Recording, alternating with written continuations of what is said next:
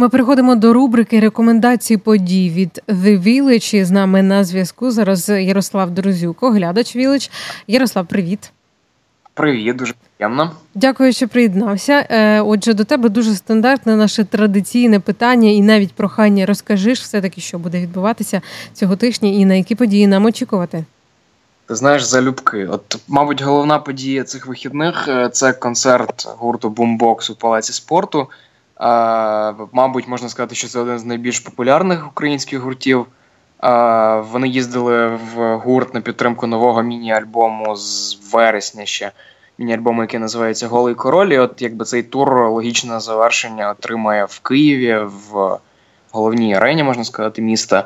Е, Ну, варто очікувати, мабуть, там і старих хіти, хітів, і нових е, синглів з нового альбому. Ну, тобто, я думаю, що прихильники цього гурту знають, що такі події пропускати не можна. Ну і взагалі в Україні не є небагато таких гуртів, які можуть збирати палац спорту. Тому Це от, варто. Е, Теж музична подія дуже цікава. Е, у Closer, е, один із лейблів, провозить дуже відомого англійського діджея, діджея з Бірмінгема.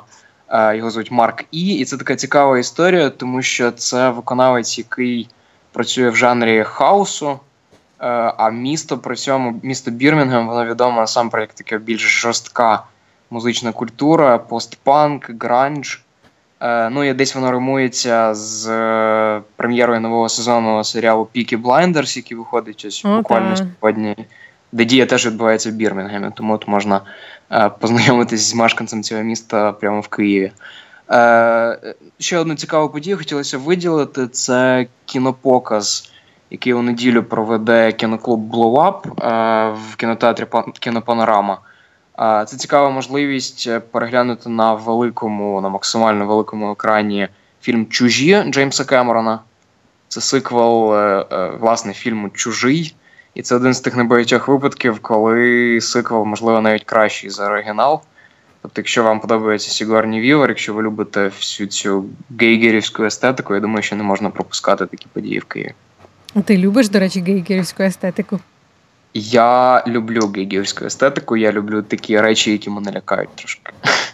Да, ти знаєш, ти не один з тих, хто любить такі речі. Я я от е, борюся з бажанням піти і черговий раз не побачити ксеноморфів, цих тих всіх цих неймовірних, просто за за розмірами, за своїми за своїми образами. Да, Ти ти не дарма все-таки згадав Гейгера.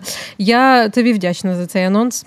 Е, реально дуже цікаві події цього тижня, це правда. Е, я закликаю вас так само, якщо у вас є якісь е, якісь уточнення, якщо би ви хотіли поточнити якусь інформацію, хотіли би дізнатися більше. Я впевнена, що на сторінках, точніше на онлайн-сторінках The Village є детальніша інформація щодо цього.